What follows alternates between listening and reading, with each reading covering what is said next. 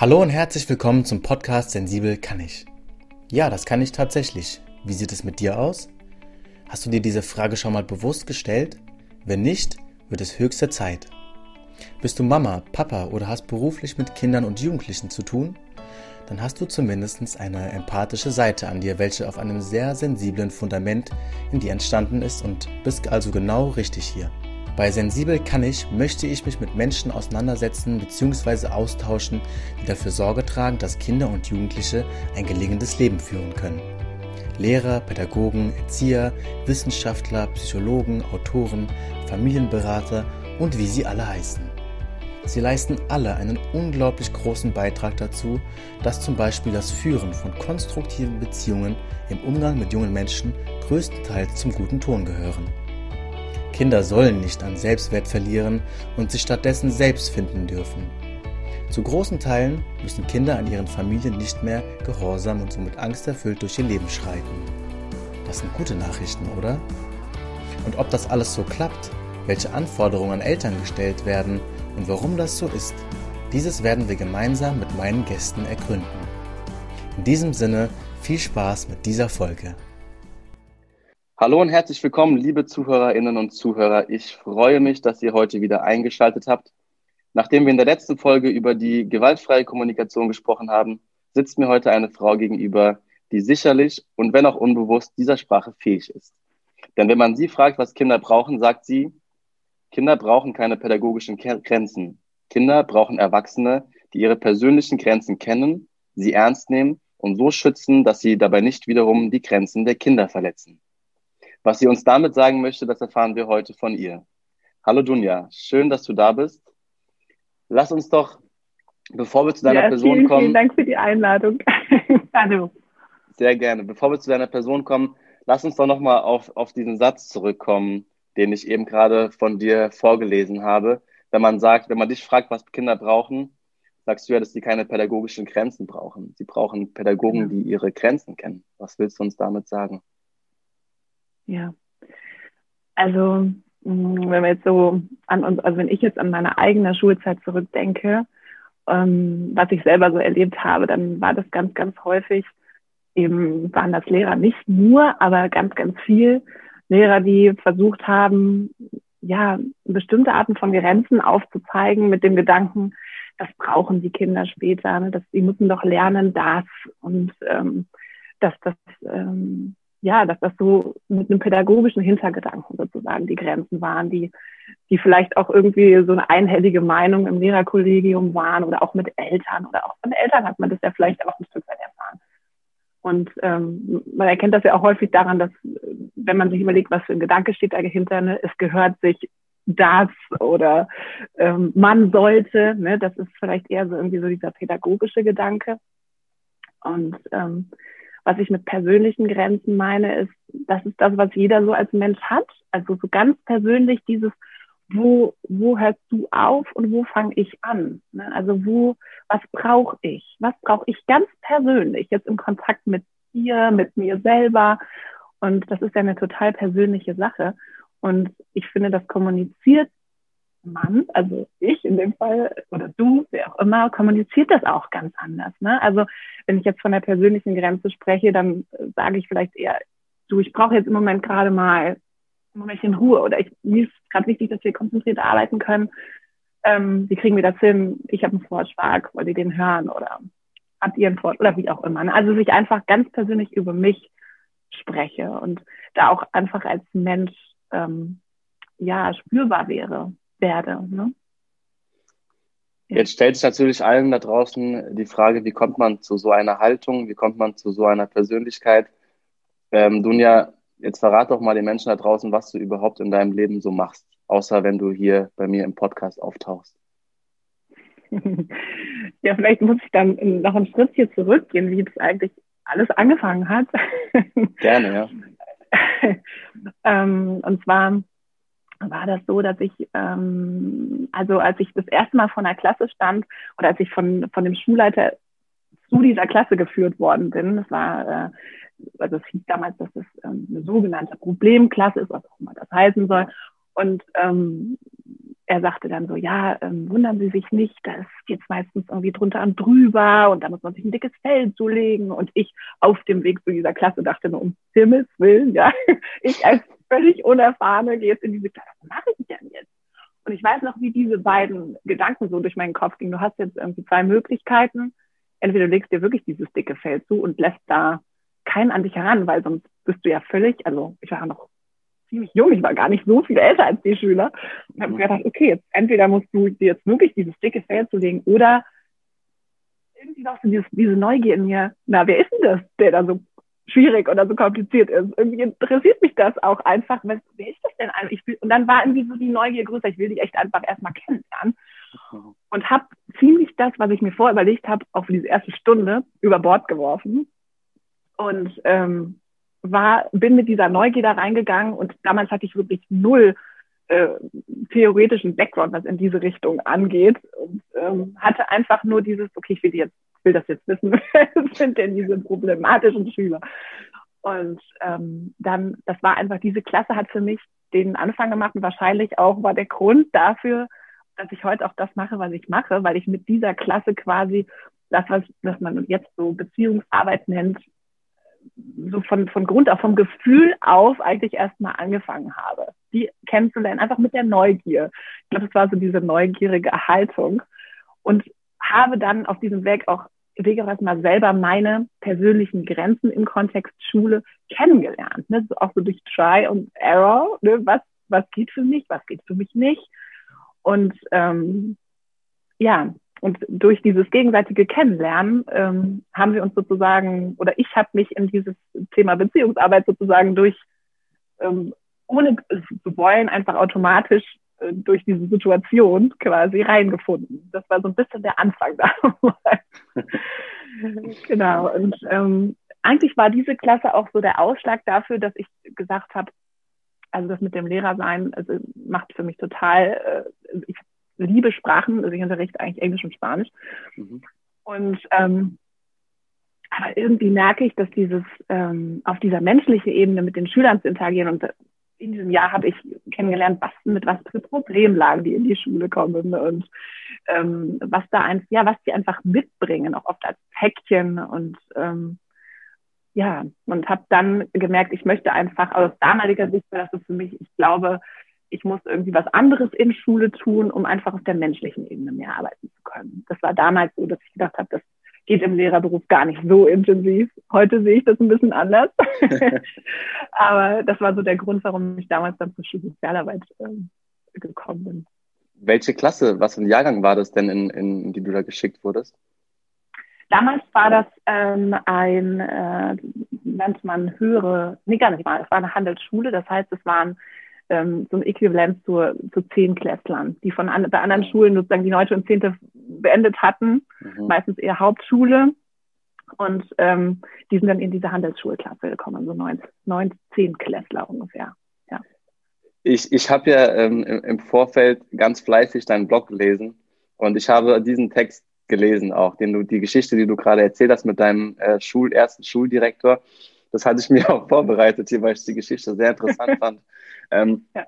Vor allem auch unglaublich irgendwie auch so eine, auf so eine Art auch ein bisschen ähm, unprofessionell von dem Schulleiter eine neue Lehrerin ähm, mit den Worten, Achtung, da wartet äh, die, einer der schlimmsten Klassen auf dich, ähm, have fun. So. Ähm, ich meine, wenn, wenn du jetzt eine, eine Person gewesen wärst, die nicht so schnell und schlagfertig gewesen wäre, so, so zu reagieren, dass du sagst, okay, ich werfe mein Konzept jetzt über Bord, halte mich jetzt nicht daran fest und schau jetzt einfach mal, wer mir da gegenüber sitzt. Ähm, hätte es ja auch sein können, dass du eine Person wärst und solche LehrerInnen gibt es ja auch, ähm, dass du sagst, oh mein Gott, jetzt ziehen wir mal, mal, mal richtig an, obwohl wir uns noch nicht mal kennen, aber ich schaue jetzt gleich mal auf den Tisch, um zu zeigen, was hier äh, Sache ist. Ja, aber das war ganz, es war, ich erinnere mich noch an diesen Moment, in dem ich vor der Klasse gestanden habe und ähm, mein erster Blick war auch so, weil ich ja diese Worte im Hinterkopf hatte, war auch so, okay, jetzt musst du echt, also da war ich ja noch so in diesem Modus, oh, ich glaube, ich brauche eher dieses dicke Fell, ne? Und dann war auch mein Blick eher so, es war auch wie so eine Band zwischen mir und den Schülern, also weil ich so mit mir beschäftigt war, ne? Mhm. Im ersten Moment. Und habe gemerkt, als ich dann gedacht habe, nee, ich entscheide mich jetzt sozusagen für diese Neugier, die auch da ist, war auf einmal, war ich bei ihnen. Also da war auch dieses, diese, man stehen ja alle möglichen Bilder durch, durch den Kopf. Ne? Es ist ja dann, ähm, ja, dass einem da irgendwie ein, ein, Film abläuft, wer das alles sein könnte. Das sind ja dann diese ganzen Vorurteile möglicherweise auch, die sich abspielen. Und ja, ähm, ja. Aber also eigentlich ist es ein super, äh, super, super guter Schulleiter gewesen. Ich glaube, er meinte das damals, äh, ja, er wollte mich so ein bisschen ähm, er wollte mich vorbereiten irgendwie und äh, ja. Er, er, wollte dir eigentlich, er wollte dir eigentlich etwas Gutes tun. Er wollte ähm, mir eigentlich was Gutes tun, ja. Ja, ja genau. genau. Ja. ähm, aber das, das, interessiert mich jetzt schon, wenn du mal an deine Schulzeit zurückdenkst. Ähm, ja. Was, was waren, äh, jeder hat ja, also jeder hat ja irgendwie einen Lieblingslehrer gehabt ja. oder eine Lieblingslehrerin. Ähm, ja. Was waren das für ähm, äh, Lehrer? Also wie haben die gearbeitet, was für eine Haltung hatten die? Wie haben sich deine Lieblingslehrer ausgezeichnet? Durch welche Eigenschaften? Ja, eigentlich dadurch, dass, dass sie sich für uns wirklich interessiert haben. Also, dass man wirklich das Gefühl hatte, sie haben jetzt echt ein Mensch, menschliches Interesse an uns und denen ist es nicht egal, wie es uns geht, sondern das ist auch irgendwie, man begegnet sich, es ist so dieser, diese, manchmal diese, vielleicht diese dünne Mauer oder weiß ich nicht, ne, wie diese Glasscheibe, von der ich eben gesprochen habe, dass das einfach durch, ähm, ja, dass das überschritten wird, dass das weg ist und dass, dass man sich wirklich auf menschlicher Ebene begegnet. Das hat ja gar nicht, manche denken, dann hätte das hätte was mit Gleichberechtigung oder sowas zu tun. Das ist ja eher diese, ich mag diesen Begriff der Gleichwürdigkeit einfach so gerne, ne? Mhm. Das ist ja eher so dieses, sich auf gleicher Würde begegnen und ähm, ja, sich irgendwie menschlich interessieren und ähm, da einfach ähm, ja auf der menschlichen Ebene. Ich glaube, das ist genau die mit den pädagogischen und den persönlichen Grenzen, ja. dass, dass das dann vielleicht auch ein Stück weit automatisch kommt. Ne? Andererseits darum, ist man natürlich, ja. ja. Andererseits, ich habe gerade noch gedacht, andererseits ist man natürlich auch in, ähm, ja, hängt man, bringt man ja auch immer ein Stück weit seine eigene Kindheit mit und die eigenen Erfahrungen, die man auch, wie gesagt, in der Schule gemacht hat. Und ähm, ich habe selber auch hilflose Lehrer erlebt zum Beispiel. Und ähm, das geht ja auch, also an mir ist das nicht spurlos vorübergegangen. Ja? Und ähm, so dieses, das ist natürlich das, was ich auf jeden Fall zum Beispiel auch vermeiden wollte. Also das spielte bei mir auch mit. Es, hat, es gab auch Situationen, wo ich vor einer Klasse stand, wo ich gemerkt habe, okay, da geht es mir jetzt echt darum, gerade meine Position zu wahren. Ne? Das sind auch Anteile, wenn man das selbst erlebt hat, ähm, die stecken auch in einem drin. Und dann vielleicht in der Rückbetrachtung erst zu sehen, okay, da ging es dir jetzt vielleicht gerade echt auch um Macht und darum, dass du jetzt irgendwie nicht vor einer Hilflosigkeit stehst und um das irgendwie zu vermeiden. Und dann geht es ja vielleicht im zweiten Schritt jetzt so retrospektiv darum, dafür dann vielleicht ein Stück weit auch wieder die Verantwortung zu übernehmen. Ne? Dass das eben nicht, das ist auch das, was ich viel erlebt habe in der Schule. Okay, wenn irgendwas passiert, was dem Lehrer unangenehm ist, dann ist die Verantwortung tendenziell eher beim Schüler oder bei den mhm. Schülern, bei der Klasse. Ne? Und ähm, so habe ich mich auch damals gefühlt. Auch immer so in diesem, uh, ich wollte es richtig machen. Ne? Also immer dieses, ich will es richtig machen, ich will von denen angenommen sein. Und ich glaube, ich habe einen ziemlich genauen in der Schulzeit einen ziemlich genauen Scan dafür entwickelt, was möchten die Lehrer von mir sehen und nicht irgendwie, wie kann ich mich wirklich mit meinem tatsächlichen Sein ähm, entwickeln und ne? also sondern eher so was was möchten die jetzt eigentlich von mir sehen und ähm, das ist was was ich auf was ich auf gar keinen Fall wiederholen wollte so dieses ne? Klar ist Schule vom Grundkonzept her, es gibt Dinge, die, ähm, es gibt Erwartungshorizonte und auf fachlicher Ebene ist das ja vielfach eben auch so, ne? Ja. Vielfach, nicht nur, es gibt auch andere Konzepte, ne? Aber und da ist es natürlich auch nicht ganz leicht, diesen, diese Balance manchmal hinzubekommen, ne? Wenn man weiß, auf fachlicher Ebene sind diese Anforderungen natürlich ein Stück weit da. Und dann das, das zu vermitteln, dass auf menschlicher Ebene du aber so willkommen bist, wie du jetzt bist. Ne? Ich würde ähm, an der Stelle auch mal ganz kurz auf, auf das Studium, ähm, auf das Lehramtsstudium äh, eingehen wollen. Ich habe auch ein, ein paar Semester äh, Lehramt studiert und ähm, fand es auch äh, cool, es war in Ordnung, es hat Spaß gemacht, es war inhaltlich ähm, auch wirklich gut aufgebaut. Nur ich habe mich ähm, so geärgert, dass ich dann auch irgendwann gesagt habe, ich mache das nicht mehr weiter, weil ich schon vorher aus der Praxis kam, also dann quasi auf dem zweiten Bildungsweg wollte ich das nochmal probieren, habe dann aber gemerkt, dass da so viele Dinge fehlen einfach. Klar, fachlich, didaktisch äh, werden da die Menschen gut vorbereitet auf die Schule und ähm, auf die äh, Fächer, die sie dann irgendwann lehren werden. Aber wenn wir auf der, also auf der Beziehungsebene schauen, ähm, wie wir äh, mit Menschen in Beziehung treten, wie wir Menschen verstehen lernen, wie wir sie analysieren, wie wir entwicklungspsychologische Grundlagen einfach brauchen, um äh, Jugendliche ja. oder Kinder zu verstehen. Ähm, ja. Stimmst du mir dazu? Also das fehlt, ja. oder? Absolut, absolut. Und ich erinnere, ich erinnere mich noch an wirklich viele Seminare, weil ich immer gedacht habe, okay, wenn jetzt ähm, Pädagogik und Erziehungswissenschaften, dann kommt das alles. Ne? Und ich erinnere mich noch so oft, dass ich auch gefragt habe im Seminaren, was wäre denn wenn und was ist denn mit den Schülern die und was ist denn mit den Situationen, wenn das und das passiert und wann kommt denn das und wann geht man darauf ein? Und es ist einfach nicht gekommen.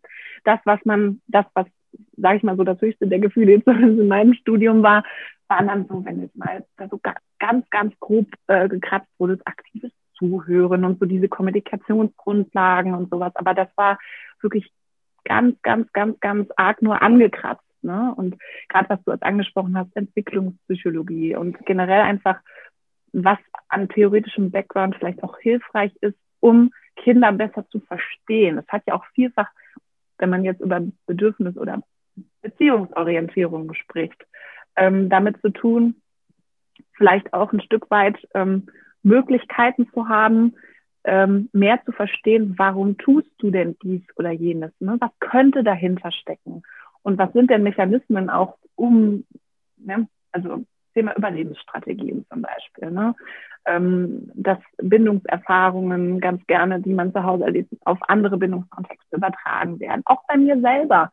Auch dieses ganze Thema Selbstreflexion und ähm, Persönlichkeitsentwicklung fehlt für mich komplett. Und das ist, das ist was, was, finde ich, ganz essentiell sein sollte in der, für jeden, der mit Kindern, Menschen, wie auch immer, aber jetzt in dem Fall Kinder, da haben, tragen wir eine besondere Verantwortung. Ne?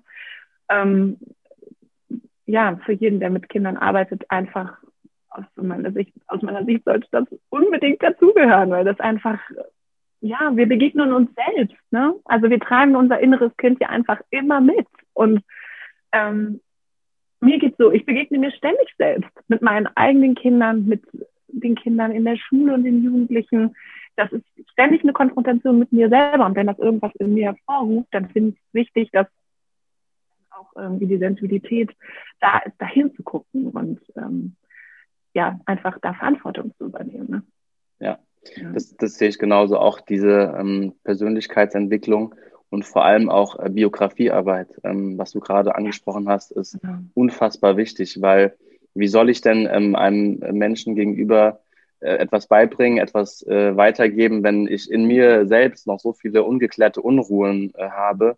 Und man muss auch mal ganz ehrlich sagen, jedes Kind wird in jeder Familie irgendetwas mitnehmen, was ihn einfach ähm, in einer gewissen Art und Weise vielleicht äh, so prägt, dass es im Umgang äh, vielleicht dann impulsiv sein äh, wird mit Menschen, mit, mit Kindern oder ähm, einfach negative Auslöser da sein werden. Also es gibt keine perfekte Kindheit. Also das ist ja sowieso eine Illusion. Ne? Ja, genau. Ähm, und jetzt hast du aber, ähm, genau, jetzt haben wir das geklärt, du bist also Lehrerin, ähm, hast jetzt aber auch dann gemerkt, du willst äh, auch vielleicht auch anderen äh, Lehrern, anderen Pädagogen ähm, helfen, äh, bestimmte Kompetenzen, die sie vielleicht nicht in der äh, Uni gelernt haben, ähm, im Nachhinein noch sich anzueignen. Also du bist auch Schulsozialpädagogin, Arbeiterin, wie nennt man das? Mhm, genau, also das ist sozusagen mehr oder weniger ja, nicht ja. ganz das Gleiche. Ich bin Schulsozialarbeiterin, genau. Ja. Ich habe eigentlich ähm, noch einen anderen Auftrag. Ne? Da geht es ähm, geht's auch ganz, ganz viel um Teilhabe und so weiter. Ich bin angestellt eigentlich nach dem Bildungs- und Teilhabepaket. Ähm, und das ist aber auch immer so ein bisschen, sage ich mal, von der Schule abhängig, wie sehr das dann äh, vielleicht auch gewünscht ist, dass dann jetzt ein Schulsozialarbeiter mit in die Klassen reingeht. Und das ist eigentlich das, was ich wahnsinnig gerne mache. Ne? Mit, wenn jetzt Lehrer und Schulsozialarbeiter Hand in Hand gemeinsam in Klassen arbeiten können, so ein Konzept, wie es jetzt auch in Schweden zum Beispiel gibt, das ist natürlich, ist personell natürlich nicht immer so um, umsetzbar, ne? Aber ähm, das ist was, was unheimlich, äh, ja, unheimlich fruchtbar ist aus meiner Sicht. Genau. Es ja. geht ja, ähm, also auch wenn, die zum, wenn man zum Beispiel zu, zu zweit in, in Klassen ist, als eine Lehrer, ein Lehrer und eine Schulsozialarbeiterin, geht es ja auch darum, ähm, sich gegenseitig zu unterstützen. Der eine kümmert sich vielleicht ja. um die fachlichen Sachen ähm, und der andere guckt dann eher, äh, dass die Beziehungsarbeit mit den Schülerinnen und Schülern irgendwie fruchtbar ist und dass man irgendwie als Gemeinschaft wächst. Ähm, was brauchen äh, LehrerInnen, ähm, um, um Kinder auf der Ebene wirklich punktuell äh, zu unterstützen? Also, dass sie merken, dass sie ernst genommen werden. Worum geht es da im, im, im Detail?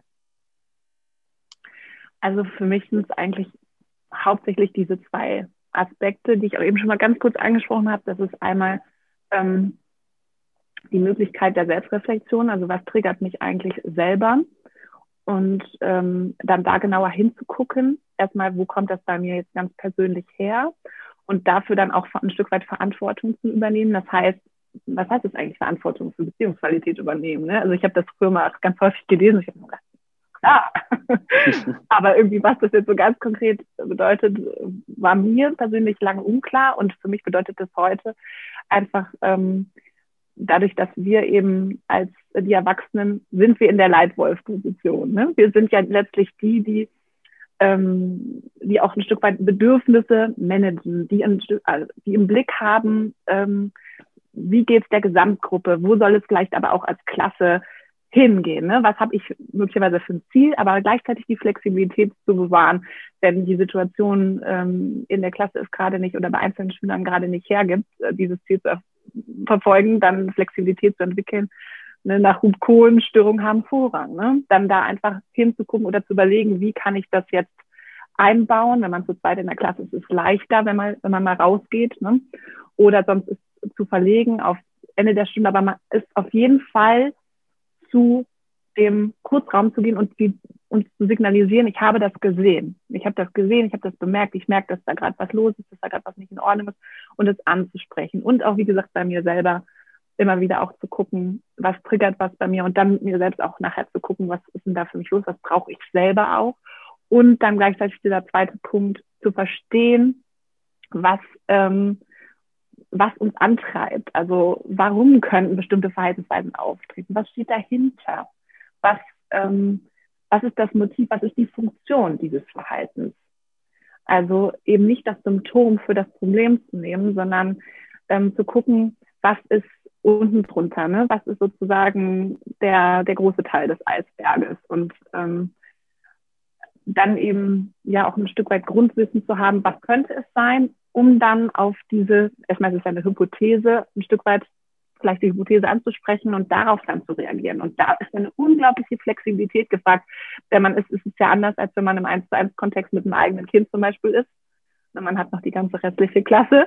Ja. Und ähm, da ist es ein unglaublicher, ja, das, das ist riesig, was da eigentlich äh, von Lehrern auch verlangt wird und gebraucht wird. Ne? Deswegen umso tragischer, dass es im, im Studium so eine geringe Rolle spielt. Ne? Und im Referendariat kommt es ja total auch darauf an, ähm, welche Fachleiter und Menschen ähm, hat man dann eben da. Ne? Ja, ähm, viele, äh, viele Sachen, viele wichtige Sachen, die du gerade angesprochen hast. Ähm, jetzt hören ja vielleicht auch ein paar, paar Lehrer oder LehrerInnen zu.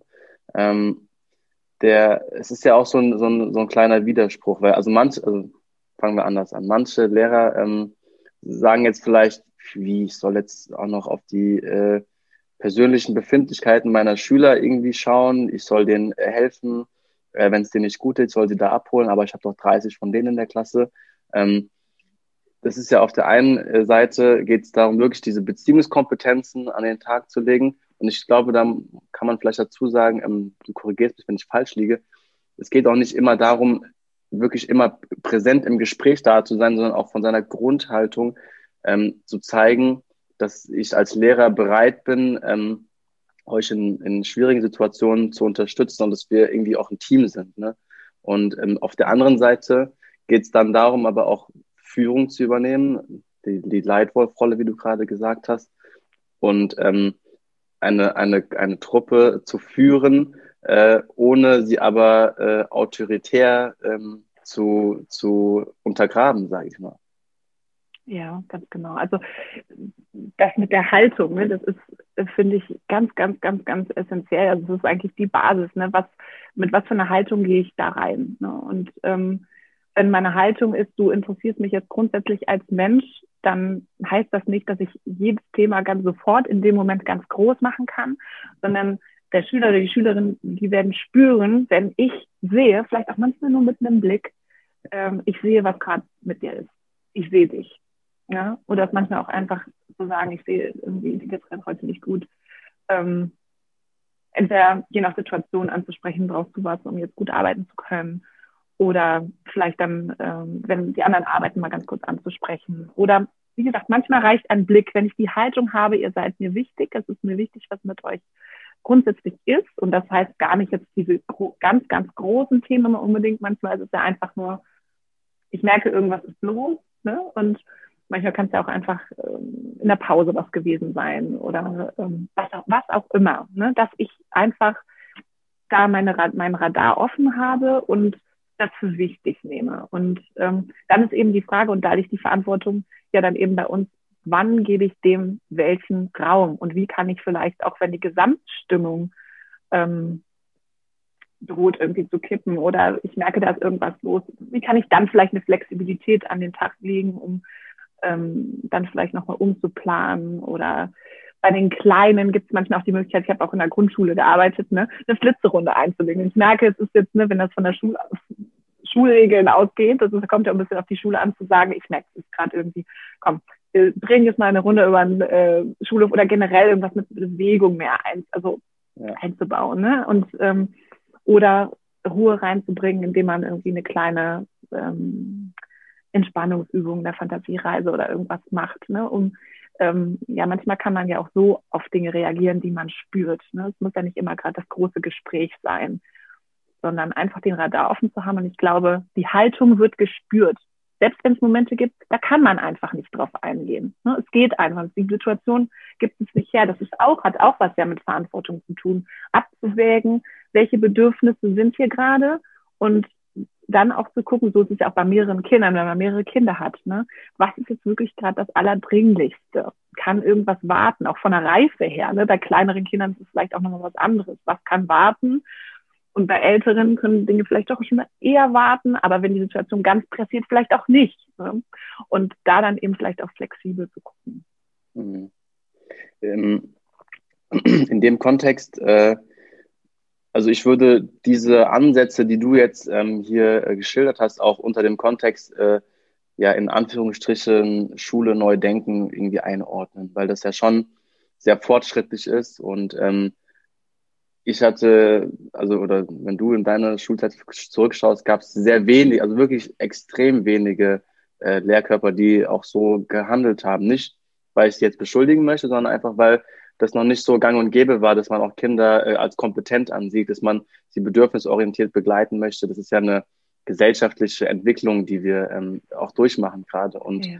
ähm, also, und da gibt's jetzt die Wörter wie Gleichwürdigkeit, wie du gerade gesagt hast. Ähm, wir wollen die Integrität von den ähm, Schülern schützen, wir wollen ihr Selbstbild stärken, wir wollen respektvoll mit ihnen umgehen. Und ich würde ganz gerne auf diesen Begriff nochmal eingehen, weil ich manchmal das Gefühl habe, dass der Begriff von Respekt falsch eingeordnet wird. Kannst du mir erklären, wie sich für einen, ein Lehrer oder eine Lehrerin das äußern könnte, wenn er Respekt vor seiner Schülerschaft hat? Mhm. Also häufig ist es ja ähm, so, dass man ja, Respekt erstmal damit verbindet, ne, dass die Schüler, früher sollten die Schüler jetzt Respekt vor den Lehrern ja vor allem mal haben. Ne? Und, ähm, sollten, ähm, ja, Respekt war aber, wenn, also wenn ich ganz, ganz äh, reingespürt habe, mal bei mir hieß Respekt aber eigentlich mehr Angst. Also aus Angst davor, dass nicht irgendwas anderes Schlimmes passiert, ähm, halte ich mich jetzt mal hier besser an alles, was so gesagt wird. Und ähm, ne, also, ja, das ist für mich nicht der Respekt, den, ähm, den es vielleicht sonst noch gibt. Ne? Also vielleicht gibt es wirklich diese zwei Arten von Respekt. wenn man jetzt mal so diesen Wortursprung anguckt, heißt Res Respektare auch sich sehen. Und ähm, das finde ich eigentlich total schön, weil das, ähm, wenn man sich sieht, dann ist es einfach, dann sind wir wieder bei der Gleichwürdigkeit. Ne? Dann hat es was damit zu tun, dass ich einfach deine Grenzen wahre, deine Integrität wahre, wie du das gerade eben auch gesagt hast. Und das dann von beiden Seiten aus, ne? eben auch von der Seite des Lehrers ähm, aus, ne? dass ich einfach ja die Integrität des Schülers wahren möchte. Und selbst wenn es mal passiert, dass ich ähm, merke, ich bin über die Grenzen getrampelt, dass ich dann aber nicht, weil ich denke, na ja, aber gut, ich bin Lehrer, ne, die Autoritätsperson. Und ähm, dann ähm, bringen wir das jetzt mal so, dass es irgendwie schon in Ordnung war, sondern dass ich dann vielleicht auch wirklich ähm, sag, boah, wenn ich jetzt da so nachher drauf gucke, ähm, tut mir das leid, ne, dass ich das so gesagt habe. Und ähm, das hat nichts damit zu tun, dass man einen Respekt einbüßt, sondern vielleicht eher, dass man sogar äh, äh ja, Respekt gewinnt. Ne? Ja. ja, ich habe ich hab das auch noch so in Erinnerung. Ähm, ich hatte einen absoluten Lieblingslehrer damals in der Schule. Ähm, ich war kein guter Schüler, ich war mit, mit, mit Hängen und Würgen Durchschnitt, sage ich mal. und ähm, ich hatte aber einen Lehrer äh, in Mathe, bei dem hatte ich auch 14, 15 Punkte wer weiß warum. äh, aber äh, er hat es geschafft, aus mir was rauszuholen, was andere ähm, nicht geschafft haben rauszuholen, weil er er hatte eine, eine autoritäre Seite, die ich auch für wichtig halte bei Lehrern. Also wirklich auch eine, also eine Klarheit, sage ich mal, in, eine Klarheit in seiner Persönlichkeit, in seiner Rolle, wo wir uns oder wo ich mich auf jeden Fall festhalten konnte und immer wusste, woran ich bin. Auf ja. der anderen Weise hatte er aber auch Witz, Humor, ähm, ist aber auch sehr schnell reingegangen, wenn es Ungerechtigkeiten gibt. Und ich bin jemand, der Ungerechtigkeiten hasst irgendwie. Und er hat da ein Gespür für gehabt. Und der hat mich auf einer emotionalen Ebene abgeholt, wo ich sagen konnte, okay, hier will ich jetzt die Doppelstunde Mathe voll durchziehen äh, und von ihm will ich was lernen, weil ich auch ihn als Vorbild irgendwo gesehen habe in seiner Persönlichkeit. Ja ihr hattet eine Bindung quasi. Ne? Also hat, ja. ihr hattet, ja, ihr hattet eine Bindung. Und das ist eben das, ne? Wenn du sagtest, ja, manche denken sich so vielleicht, ja, ich kann jetzt auch nicht so viel, ne? ich habe sowieso schon so viel zu tun in meinem Lehreralltag, was soll ich denn jetzt noch alles machen? Ne? so geht's ja wirklich viel. Ne? Und ähm, ich glaube, dass, dass auch jeder da sogar seinen ganz persönlichen Ziel entwickeln darf. Wie du gerade gesagt hast, das heißt nicht, dass man nicht auch sehr, sehr klar sein kann. Ne? Und ähm, viele denken, jetzt muss ich so ganz weich gespült, ne, das erzählt mir dann die Sozialpädagogin, das ist ja typisch, ne? Ähm, aber das ist ja gar nicht unbedingt so gemeint, sondern eher so, dass jeder hat seinen ganz besonderen Stil und das ist ja auch genau richtig so und deswegen persönlich, ne, was ich eben sagte, mit, den, mit der Persönlichkeit, den persönlichen Grenzen, das ist ja ganz, ganz individuell. Und die Frage ist ja nur, welche Haltung steht dahinter? Ne? Und da, was du erzählt hast, da höre ich eine Haltung, dass er dich wirklich gesehen hat als Mensch. Und das ist ja irgendwie, glaube ich, das, was ähm, das, was dann letztlich irgendwie zählt. Ne? Und das, ja. du hast mich eben gefragt, was, wie es bei mir war.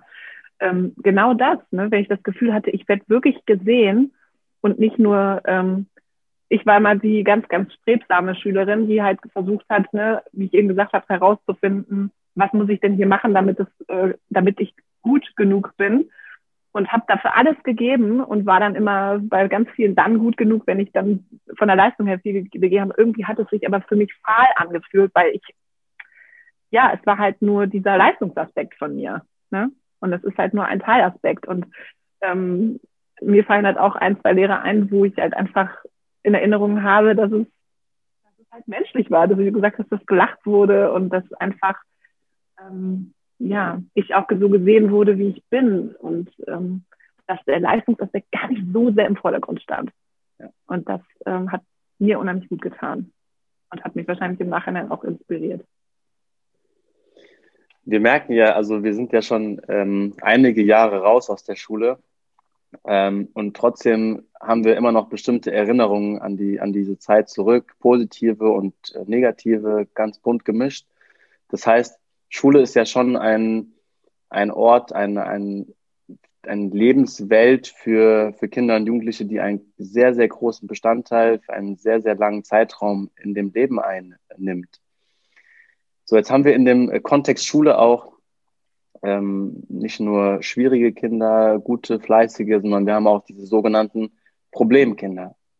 Ähm, um die mache ich mir immer sehr, sehr viele Sorgen. Zum Beispiel diese Problemkinder, die ich auch in meiner Klasse damals hatte, die ähm, haben bei diesem besagten Lehrer, von dem ich gerade erzählt habe, waren die zum Beispiel keine Problemkinder. Da waren das ähm, gut durchschnittliche, gute Schüler, ähm, die mitgemacht haben.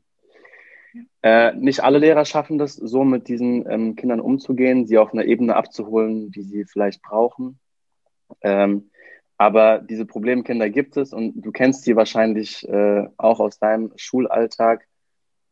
Ja. Ich will dieses Wort eigentlich gar nicht so oft benutzen, weil ich es total fies finde und auch äh, total ja. unpassend eigentlich. Aber ja. man muss manchmal in, in, in solchen Worten sprechen, damit die Menschen verstehen, worum es gerade geht. Wie würdest du diese Schüler einordnen?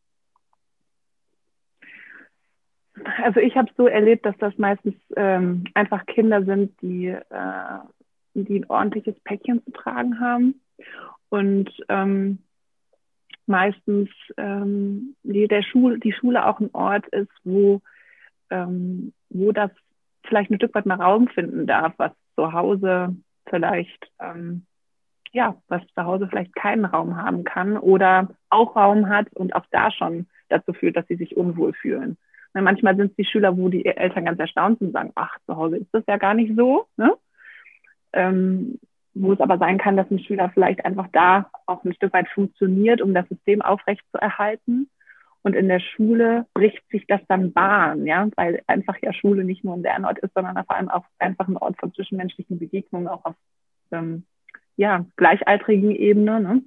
Und ähm, ja, das ist ja mh, einfach häufig so, dass die Bindungserfahrungen ein Stück weit, die wir zu Hause machen, dass die, dass wir die mitnehmen auch auf andere, in andere Bindungskontexte und ähm, vielleicht ein Stück weit erproben, ne, das, was wir so erleben, dann nochmal mit einem Gleichaltrigen oder ne, was ich vielleicht von einem älteren Geschwisterkind äh, so mitgekriegt habe, dann nochmal da, wo ich mich dann stark fühle, ähm, das dann weitergebe und ähm, ach, das kann ja Unterschied, also es ist wirklich, also ich habe in den Jahren die unterschiedlichsten ähm, Ursachen gesehen für das, was dann Lehrer als Problemverhalten bezeichnen.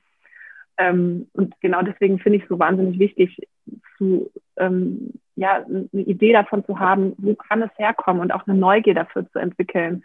Ähm, welche Bedeutung hat das? Also für mich ist ganz, ganz oft die Frage, welche Bedeutung hat das Verhalten? Welche Funktion hat es vielleicht in einem anderen Kontext auch gehabt. Dann ist es da vielleicht eine Überlebensstrategie gewesen oder was auch immer. Ne? Nur ein Beispiel. Also welche Funktion hatte das dort? Und dann kann ich ganz anders, mit einer ganz anderen Haltung darauf reagieren. Mhm.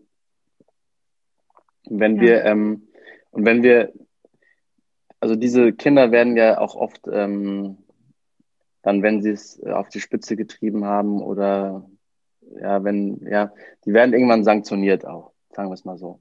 Es gibt ja auch Strafen ja. an Schulen, es gibt ähm, ja. Kinder, klar, die machen Sachen, die sind teilweise wirklich äh, fürchterlich, auch was verbal manchmal losgelassen wird. Ähm, und dann gibt es ja immer auch die Höchststrafe äh, an Schulen, das ist ja der Schulverweis, also du fliegst ja. von einer Schule runter.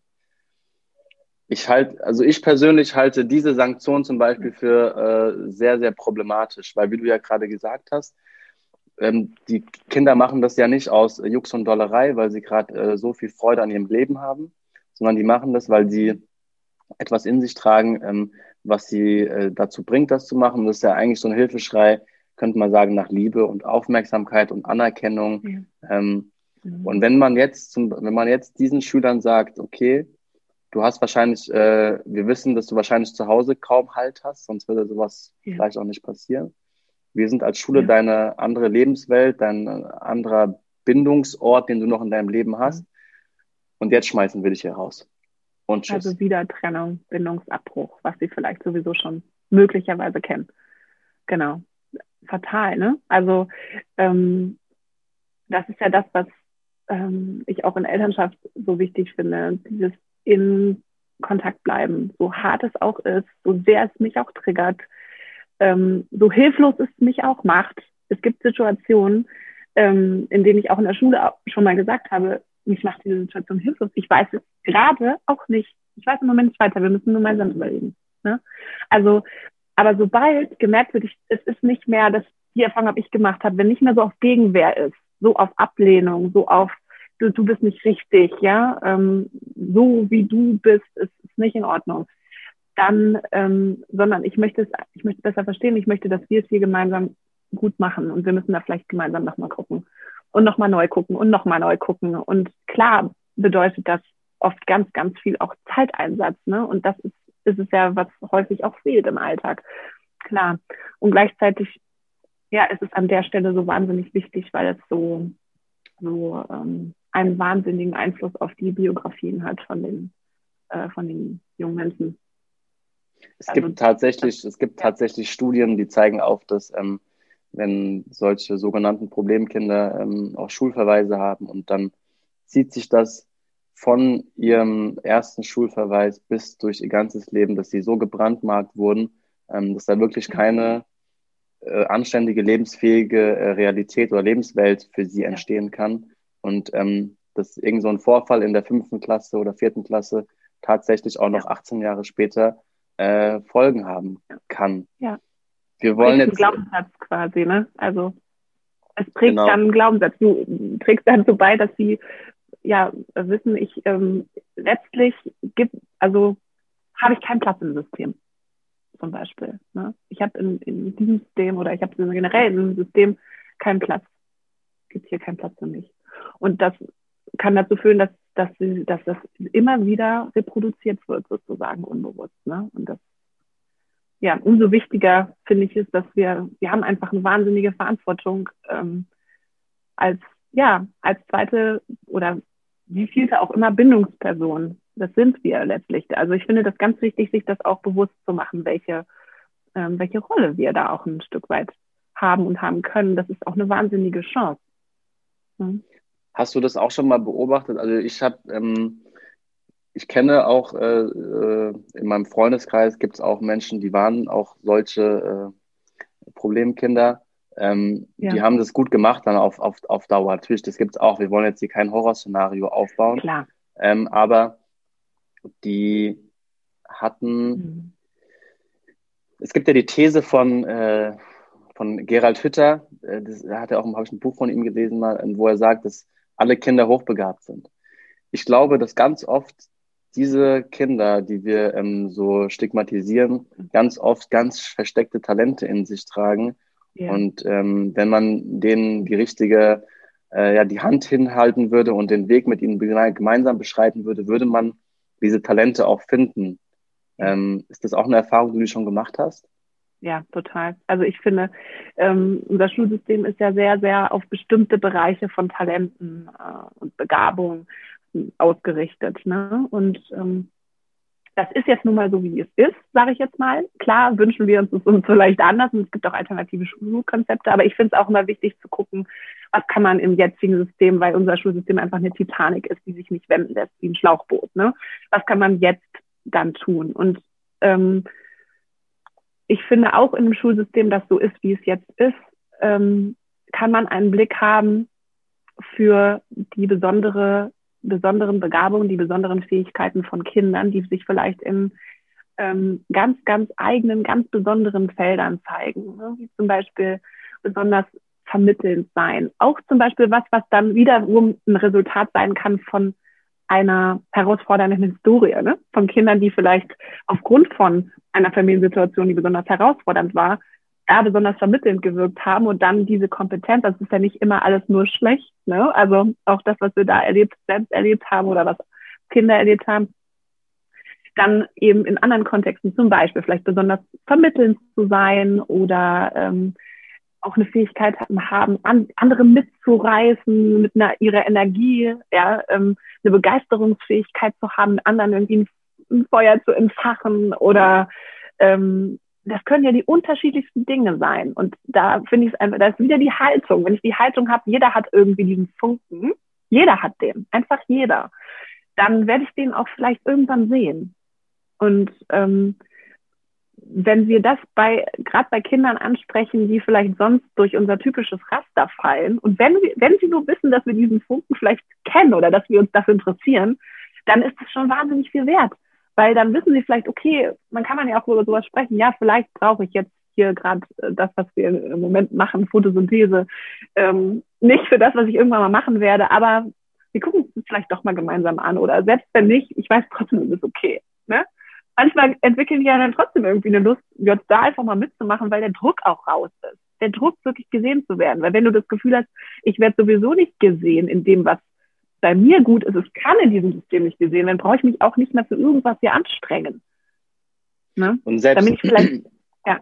und selbst wenn ähm, der Lehrkörper es gerade nicht schafft, ähm, diesen, diesen Funken an Talent oder Fähigkeit, Begabung zu sehen, ähm, er gibt aber das Gefühl auf einer emotionalen Ebene, dass da was ist und vielleicht wird irgendwann das Kind selber auf diesen Funken ja. kommen, ohne, weil sein Selbstbild ähm, noch in, intakt ist, würde ich jetzt mal sagen. Ja, ja, genau. Ne, das muss ja gar nicht unbedingt, das ist ja, wenn überhaupt, wäre es ja von uns auch nur eine Hypothese. Ne? Also ja. das, was wir sehen. Und ähm, es ist ja vielleicht auch sogar umso schöner, wenn das Kind das irgendwann so für sich selber rausfinden kann. Und ja, wie du schon sagst, ich glaube, wenn sie spüren, dass der Glaube daran da ist, macht das schon unheimlich viel aus. Ja. Genau. Und es sind ja auch unglaublich, teilweise auch wirklich sehr witzige Kinder, äh, ja, sehr sportlich begabte Kinder, musikalische ja. Kinder. Ich habe jetzt letztens ähm, ein, In ein Interview gesehen von einem ähm, äh, Musiker, ich bin, ich bin auch sehr musikinteressiert, und der hat erzählt mhm. von seiner Schulzeit. Und ähm, hat er auch erzählt, dass es einen, einen, einen Punkt gab in seiner Schullaufbahn. Das war irgendwann in der achten, neunten Klasse, da hätte es nach rechts oder nach links gehen können. Ähm, also mhm. geht er den geraden Weg oder kommt er auf die schiefe Bahn? Und er war schon ähm, sehr schwieriger Schüler, hat viel äh, Unsinn gemacht, viel Stress äh, an der Schule, für viel Stress gesorgt. Und dann gab mhm. es irgendwann eine Klassenkonferenz und da ging es um diesen Punkt, bleibt dieser Junge jetzt auf dieser Schule oder äh, wird er diese Schule ähm, verlassen müssen? Ja. Und dann erzählt er, dass ein, ähm, ein, der Schulleiter ihn von der Schule haben wollte und aber ein Lehrer sich extrem für ihn eingesetzt hat und ähm, gesagt hat, wir müssen diesen Jungen an der Schule behalten. Ich glaube an ihn und ich verbürge mich auch für, für ihn.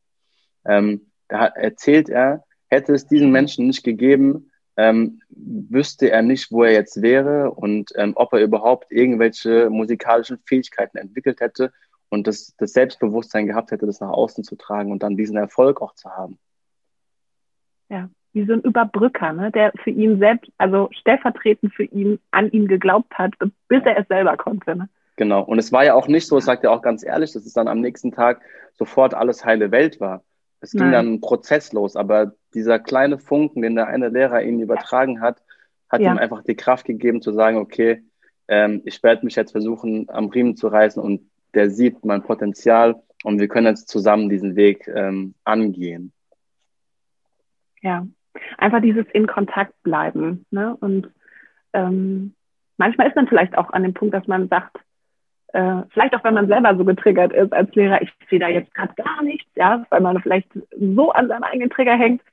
Ähm, und trotzdem so, ich bleibe mit dem, ich, ich halte den Kontakt, ich halte die Bindung.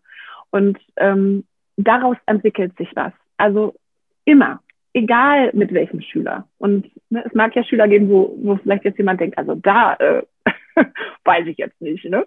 Aber es, es gibt es und ja, also einfach in Kontakt bleiben. Das finde ich einfach so ja. wahnsinnig wichtig. Ja. Ähm, ich, ich weiß, ich werde jetzt wahrscheinlich äh, eine düstere Seite aufmachen, ähm, aber ich möchte auch über ähm, schwierige Themen äh, sprechen, wie wir es auch gerade schon gemacht haben. Aber wir waren jetzt bei dem Selbstbild, bei der Identitätsfindung, ähm, bei mhm. äh, Schülerinnen und Schülern. Und es gibt eine Sache, die ich, ich habe eine Studie gelesen, die gab es äh, im Jahr 2017, eine Datenerhebung der, der KKH. Ich weiß nicht, ob du die kennst. Ähm, da wurde äh, ausgewertet, dass ähm, äh, nur sechs, also was heißt nur, also 26.500 Schülerinnen zwischen 16 und 18 Jahren ähm, an psych von psychischen Erkrankungen betroffen sind. Und auf ganz Deutschland hochgerechnet waren das 1,1 Millionen Kinder zwischen 6 und 18 Jahren, die ähm, ja. aufgrund von äh, Stress, Leistungsdruck, Mobbing, äh, das System Schule äh, unglaubliche Probleme in ihrem, in ihrem Leben haben und äh, Depressionen haben, also wirklich stark, stark gehemmt sind und eingeschränkt sind. Ähm, das sind Zahlen von 2017. Dazu gibt es Zahlen von 2012 und wir haben da eine Steigung von 100, von über 120 Prozent und die Tendenz ist immer noch steigend. Ich möchte gar nicht wissen, wie die Zahlen jetzt in diesem Jahr aussehen. Das sind gruselige Zahlen, die wir aber auch irgendwie äh, thematisieren müssen. Ähm, ja. Sind das Zahlen, die du aus dem Alltag auch kennst ähm, oder ist das? Ja, jetzt, äh, also es ist ja aktuell einfach noch so, dass ähm, auch wenn wir von Bildungsorientierung und so weiter sprechen, dass ähm, ja im Moment einfach noch so ist, dass der Leistungsgedanke sowohl in den Schulen als auch in den Familien unheimlich hoch hängt. Ne? Ähm, die Frage ist, ja, was wir an Schulen vermitteln, was etwas wert ist.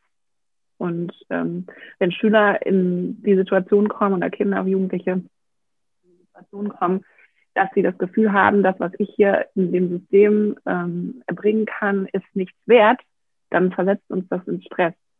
Und ähm, ne, wenn sie das Gefühl haben, ich komme da über, überhaupt nicht mehr hinterher, was hier eigentlich von mir verlangt wird. Also es ist ja ganz abgesehen, jetzt überhaupt nicht ins Detail geguckt, was diese Anforderungen sind. Einfach, wenn sie das Gefühl haben, dass was ich tue, ist nicht genug, ist nicht wert oder nicht, nicht wert genug. Und da sind wir eigentlich ein Stück weit auch wieder bei dem Thema von eben. Ne? Dass, ähm, die Frage ist, was vermittel ich als Lehrer oder auch als Eltern ähm, oder Sozialarbeiter, Sozialarbeiterin, ähm, was vermittel ich, was was wert ist?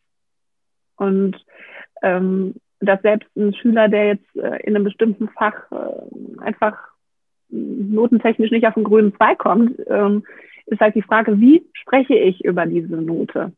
spreche ich, ähm, ne, weil ganz viele Kinder identifizieren sich halt einfach ein Stück weit über, die sagen halt, ähm, ne, wenn ich in Mathe äh, mangelhaft geschrieben habe, bin ich mangelhaft jetzt in dem Moment, ja, und haben da, also identifizieren sich einfach mit ihrer schulischen Leistung.